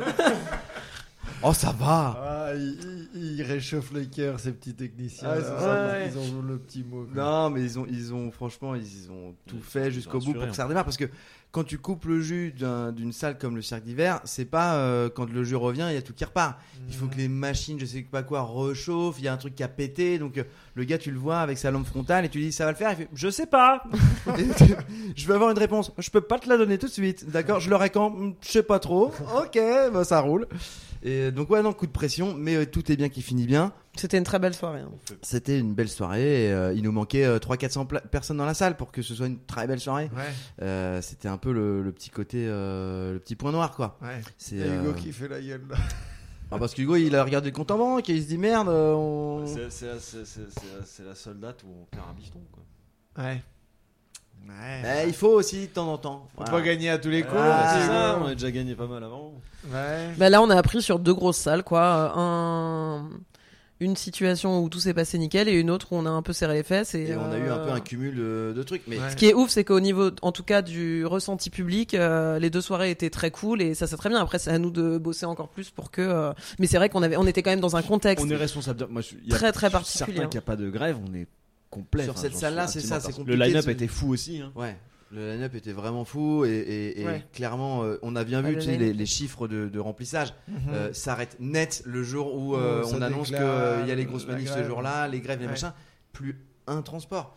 Donc euh, bon, c'est comme ça. euh, on a on a vu ce que c'était aussi que vraiment flipper jusqu'au bout et que ouais. chercher place après place et c'est c'est très cool aussi. C'est très cool aussi. Et après date détente vacances complet où là on part à Bruxelles. Dans le comédie club de, De Guillermo Guise. Guillermo Guise, accueilli euh, super bien accueilli par l'équipe. Salle canon, euh, tout trop bien. salle, rien à s'occuper. C'est One More Joke qui est invité en gros euh, Ouais, en- à Bruxelles. Donc là, gros kiff aussi. C'est ça. c'est- des bières, là, puis je regarde le Là, spectacle. là, là t'as pu prendre ta petite maison d'hôte et puis t'as pu euh, boire des On a coups. dormi Où est-ce où qu'on a dormi? Non, Nous, un on s'était pris un petit Airbnb tous les trois. Oui, bah oui, bon, c'était. ouais, On s'était pris un petit Airbnb, c'était sympa. Non, mais c'est agréable aussi euh, quand tu sors d'un gros gros moment de stress d'avoir euh, Ouais, de Le pouvoir être là presque euh, en spectateur, tranquille, de ouais. venir assister à ton, à ton show. c'est aussi, euh, c'est aussi très cool d'alterner les deux en fait. Ouais, c'était vraiment sympa. Et puis en plus, c'était une soirée où Guillermo euh, mixait. Donc euh, du coup, en plus, on a profité pour faire un peu la teuf euh, derrière et c'était cool. Et nous, on était venus avec du coup deux humoristes français, avec euh, du coup euh, Nick Mokoko et euh, Amel Chabi. Et euh, du coup, sur place, le reste, c'était des humoristes belges. Donc c'était cool aussi de pouvoir faire un peu euh, Le petit mix des, le des deux. c'est comme on avait fait à Bordeaux avec euh. Nordine, euh, voilà. Les, les... les gens du coin, les gens du cru, Ouais, les locaux. Les régionaux de l'État. les autochtones. Les autochtones. Et donc euh, là, c'est quoi le programme euh, C'est quoi? Donc là, il y a l'ouverture de la maison One Programme, donc ouverture de la maison One More. Ouais. Ouais. Avec le rendez-vous hebdomadaire qui repart euh, dès mardi prochain. C'est 50 rue Pia. On est euh, Ouais. à côté du parc de Belleville. M- Maison, euh, petite maison de vacances nichée euh, sur la butte de Belleville. Tout simplement. Voilà. Ouais, c'est le pitch. Oh, C'est le pitch. euh, Euh, et donc ouais, les 30-30, enfin les 30-30, le rendez-vous de l'humour, on va dire hebdo, parce que des 30-30, mais aussi des rodages. On aimerait bien aussi qu'il y ait des humoristes qui viennent là roder leur heure, un peu comme il peut se passer à la petite loge, tu vois, dans, Ouais, un, ouais. dans un petit truc un peu intimiste. Et puis One More Joke avec une, une saison à la Tour Eiffel.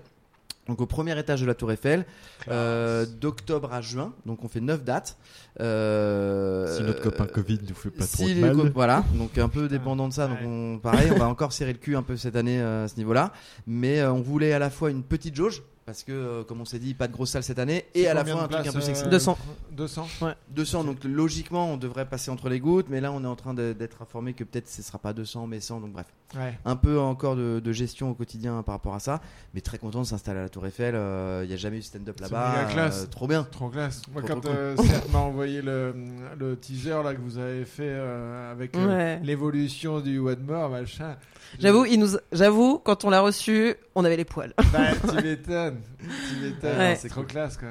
Non, Et- c'est cool. C'est là, là, enfin, c'est marrant parce que comme Antoine disait tout, euh, tout à l'heure qu'à l'époque on se rendait pas forcément compte. Là, c'est cool. de- Enfin, au travers de ce teaser, là, on se regarde, et on fait ah, c'est cool. Franchement, c'est une belle aventure et euh, il y a des choses qui ont été faites et, et on va continuer. Donc c'est Non, non, cool. c'est bien. Il y a ça, il y a aussi tout ce qui a été annulé, mine de rien, euh, pendant le, le confinement. Oui. Euh, Super on- été.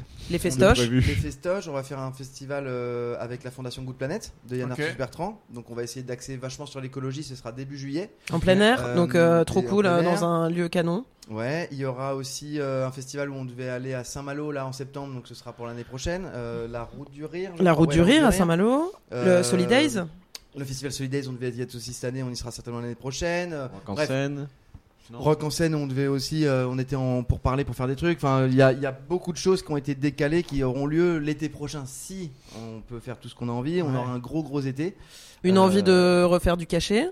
Ouais, des petits stand-up cachés. Ah oui, d'accord. En fait, parce que comme euh, la du comprenais Pas de pas. la- pas de l'argent. Ouais, c'est ça. on a envie de faire du cachet. Je- Caché ou cachet J'avais pas la. j'avais On pas a envie de la- faire du bif, t'as vu C'est pas Je mal, hein, sais. Camille, mais c'est juste que je ne comprenais pas ce que tu disais. je suis transparente. On a envie de faire du cachet. Euh, non, stand-up caché, ouais, ouais, de refaire quelques dates. Et puis aussi, le rendez-vous ici, One More Joker. Très important. Très sympa. One More Joker, qu'est-ce que c'est? C'est À la coup- recherche du one man show. À la recherche Joker. One More Joker. C'est des, pour le coup des jeunes humoristes, Mhm. non pas en âge, parce qu'on s'en fout, mais en, en En expérience, pratique, ouais. en pratique, qui viendront, donc euh, 8 ou 10 jeunes humoristes, qui viendront ici dans une espèce de battle d'humour. Il y aura un jury composé de la team d'organisation et on essaiera à chaque fois d'avoir aussi un journaliste euh, spécialisé. euh, voilà, le public aussi va voter. Et le gagnant de cette petite battle, ils vont tous faire 5 minutes. Un mercredi par mois. Voilà, 15 jours avant la Tour Eiffel en fait. Euh, il y aura ce, ce petit battle.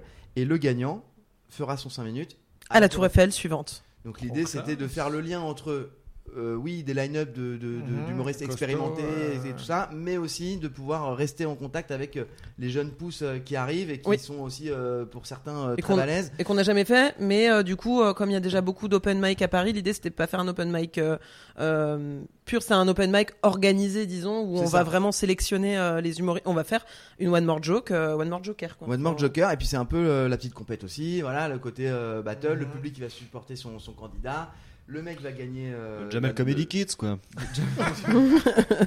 des, des grands kids. Et, euh, et voilà, et je pense que pour un jeune humoriste, euh, pouvoir euh, faire son 5 minutes au milieu de de- d'artistes confirmés à la Tour Eiffel, ça peut être aussi une super opportunité pour lui. oui, quoi. ça, ça claque, hein. Donc, euh, clairement.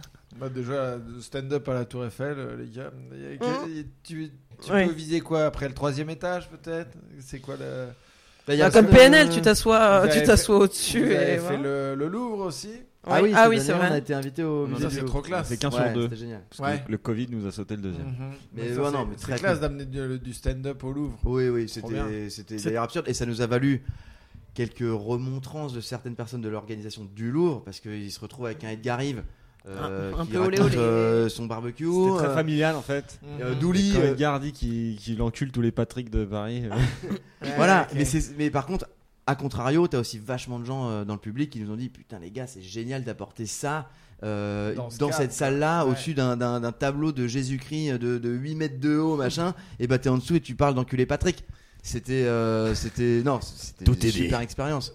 Donc après, euh, après euh, l'étranger, on aimerait bien. Bah, on, a, on avait parlé euh, de Tunis. On aimerait bien faire un gros plateau euh, en, en Tunisie. C'était une idée qu'on avait. C'est déjà un- une idée qui, ouais, qui est, qui, qui est en réflexion depuis quelques Ouais. mois voire années quoi. On on on a des une contacts touche là-bas et que et qu'on reste dans, dans, dans la francophonie Ouais, parce que évidemment on va pas s'attaquer à un marché euh, espagnol ou euh, Puis ensuite le Brésil. Voilà, Ah, bref, voilà mais on bon non après les, les, les- avec les instituts français tu peux faire des choses voilà l'idée de de sortir un peu de Paris en tout cas c'est un truc qu'on a qu'on a envie de continuer à faire quoi d'une manière ou d'une autre Et, Ok. euh, et dans Paris, il y a encore plein de monuments à faire. hein. et dans Paris il y a des choses aussi et- On va se spécialiser dans le stand-up. C'est notre positionnement. Bah oui, c'est bien. Bah, Notre-Dame, je crois qu'il y a- il pas paraît que- en ce moment, il- c'est compliqué. Il paraît que ça a été décapoté pour l'occasion. il y a un rooftop il y a un rooftop je suis sur des petits sprites sur le rooftop de Notre-Dame J'ai bien aimé les blagues. J'ai bien aimé. Non, l'arc de triomphe, pourquoi pas, je sais pas. euh, Ouais, de, de faire les, les monuments, euh, c'est Euh, sympa. ne, donnons, ne pas trop d'idées euh, À la concurrence. À la concurrence. Certains tristes. Et euh, ok, bon bah cool. Euh, est-ce que est-ce qu'il y a une anecdote, un, truc euh, que vous, euh, vous auriez aimé raconter, je sais pas, euh, un moment marquant, un truc qui vous a fait marrer, ou on en reste là, c'est très bien, c'est vous qui. Oh, on va bien trouver une connerie à raconter, euh, Camille. Hum, on est obligé de parler de stand-up? Non. Je voulais faire Hier, la j'ai promotion pété. du lieu en disant qu'on était ouvert du mardi au samedi et qu'on a plein de petites choses à manger, à boire. Bah quoi? Et c'est Camille et Hugo qui sont au fourneau ici. hein. Ceci dit, c'est vrai que. Ça, c'est une le podcast anecdote était quand sur même. hein. Maison One More, on a fait une minute trente de Maison One More. Non, le podcast c'était sur l'aventure One More. La grande aventure. La grande aventure. Non, ça, oui, la petite anecdote, c'est. euh, ouais. C'est que, c'est que vous pouvez manger des gyoza grillés roulés sous les aisselles par Camille. Eh ben, et c'est à combien? Ça dépend de ton état. Euh, S'il reste une minute, on va lire la carte entièrement, et puis après on terminera là-dessus. De toute façon, après je peux couper. hein. Trois des quatre. Euh, non, anecdote, anecdote, anecdote. euh, on a déjà dit pas mal. euh, Jean-Luc Lahaye. euh, on est resté bloqué sur Jean-Luc Lahaye. Flingue sur la tempe. euh, Hugo et Antoine, son frère. Si, j'ai ramassé pas mal de vomi. Patrick. Oui, Hugo est un, est un expert en ramassage de vomi grâce à toutes ces années. Mhm. Et là, je... ah, Attends, oui, c'est et une compétence. et Et moi, en ramassage de crottes. On a eu notre. Chacun sa spécialité. Il est en train de couper là déjà. Non, non, je, Tu juste refais un tout petit peu parce que. Tu baisses bah, rires Allez, petite Voilà. anecdote. La petite, allez. ane- la petite anecdote sympa sur le salibroyeur. Là, ici. Ah, on- ici. Ici, c'est un pas vrai, on va pas terminer là-dessus. On va terminer là-dessus, c'est toujours bien de terminer sur un caca. Moi, je terminerai sur une recette. On a un salibroyeur, donc les salibroyeurs, pour ceux qui en ont, ils le savent, ça, dès que tu mets plus de 4 feuilles, ça bloque. Mhm. Et un jour, le toilette euh, est bloqué un samedi. Je me dis, bon, laisse passer le week-end. Il est bloqué avec de l'eau à ce moment-là. On se dit, on laisse, le- on laisse passer. euh, je l'ouvrirai mardi à la réouverture pour, pour enlever le papier qui gêne. Ouais. On revient mardi et je laisse la suite en Et là, il y a une jeune femme qui arrive en panique absolue euh, devant le bar pendant que je suis ma clope et qui me dit Ah, Excusez-moi, je peux aller aux toilettes. Je fais Oui, vous savez que l'établissement est fermé, mais bon, grand seigneur, Allez. allez-y rapidement. Va faire ton Rapidement, pipi rapide. dire, Fais ton petit pissou rapide, s'il te plaît. Parce qu'on a complètement oublié qu'il est bloqué. Et moi, je me rappelle plus à ce moment-là que le chiotte est bouché.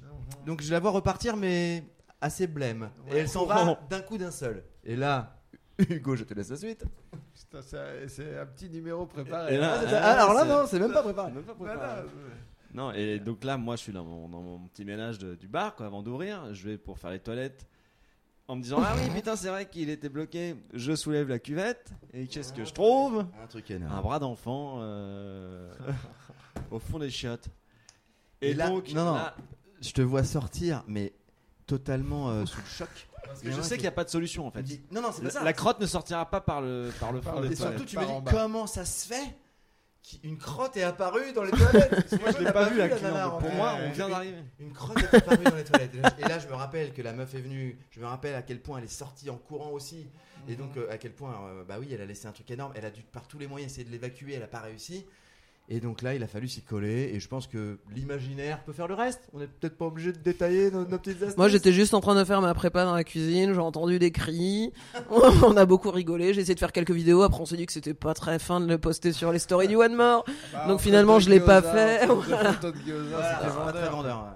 en tout cas, il a fallu la sortir, cette crotte. Et je vous laisse euh, imaginer la suite. C'est Antoine qui l'a Elle n'est fait. pas, par- elle n'est pas partie en un bout. Voilà, C'est tu as ton ter- anecdote. bah, t'es Tristan, c'est terrible de terminer Ça, là-dessus. ça. Non, ça, ça terrible. valait le coup d'attendre. Écoute, Hein, ouais. Tout ça pour ça. Non, toi, qui, toi qui disais qu'il y avait que 1 minute 30 sur la maison One More, on en a fait 2-3 minutes de plus qui sont vraiment vendeuses. coup. Consacré Ouais, au caca. Ouais, Ça a donné faim. ouais. Et donc, euh, pour euh, venir chier chez vous, c'est de. c'est- c'est- C'est. euh, J'irai chier chez J'irai chier chez vous. C'est- c'est- Un nouveau On format. a inventé un format. C'est euh, c'est à quelle heure on peut Alors, dire c'est du mardi au samedi de 17h à 2h. Ok. Tous les mardis, donc stand-up, d'une manière ou d'une autre. Ouais. Pour nous suivre, évidemment, Facebook, Insta, Maison One More. Et puis, euh, puis voilà, on passe des bons moments. La terrasse est ouverte, la terrasse est cool. Euh, à l'intérieur aussi, il y aura des petits concerts live. Il y a un piano, il y aura des guitaristes, des chanteurs, des voilà. On va essayer de faire vivre le lieu aussi de manière. euh, Et simple. euh, si j'avais une question, parce que le One More Joker, donc ce sera deux semaines avant chaque Tour Eiffel. Tout à fait. Et euh, comment, comment ils vous contactent les gens Alors, deux qui solutions. veulent participer? Soit tu nous envoies une vidéo euh, sur la, enfin, une- un contenu Sur de ce que tu fais, un 5 sur minutes, la- euh, sur euh, maison.onemore.gmail.com. C'est une page. Non, Ah. d'ailleurs, je dis des Non, conneries. C'est complètement faux exprès. car euh, cette adresse est réservée pour les contacts de réservation. Je rectifie. Oui. Contact.onemorejoker@gmail.com. Voilà. Ça, c'est pour nous envoyer des vidéos de manière euh, spontanée. Ouais. Et nous, on va essayer aussi d'aller se promener dans les comédie clubs dès qu'on a un petit peu de temps. peu les open mic. Pour aller voir un peu ce qui se passe aussi. Et faire on notre aura, en propre euh, sélection. un moyen euh, voilà, de, de- de contacter l'artiste et de lui dire tiens, euh, on aimerait bien que tu viennes euh, Ok. au Nous te voulons. Vous allez faire un petit peu de prospection Un peu aussi, aussi. de votre côté. Dans les deux sens, ouais. Mais ils peuvent vous envoyer un mail. Candidature spontanée ou sélection euh, par nos soins. Contact. Contact.onemorejoker@gmail.com. Bravo. Merci, ça, ouais. community manager. Ok. C'est moi. Et bah cool, merci beaucoup. Merci à toi. C'était un vrai cool. plaisir. Il reste Merci, encore quelques Personne croissants. n'a rien mangé, mais. euh, Il reste mais des croissants. Ouais, bah écoute, euh, j'ai déjà mangé moi. T'as déjà petit déjeuner ce Bah, matin j'ai- il me restait un, un bout de baguette. Hop. Et une petite confiture piquée à l'hôtel il y a deux semaines. Non, un petit miel. euh, Ah. miel euh. De crémeux, Ah, j'adore. De lavande? Euh, non, je sais pas de quoi. Mais euh, très très bon en tout cas. Voilà. Merci. Eh ben, sur cette page gourmande. donc, euh, mes tartines euh, sont à déguster au One More à 17h30 tous les jours.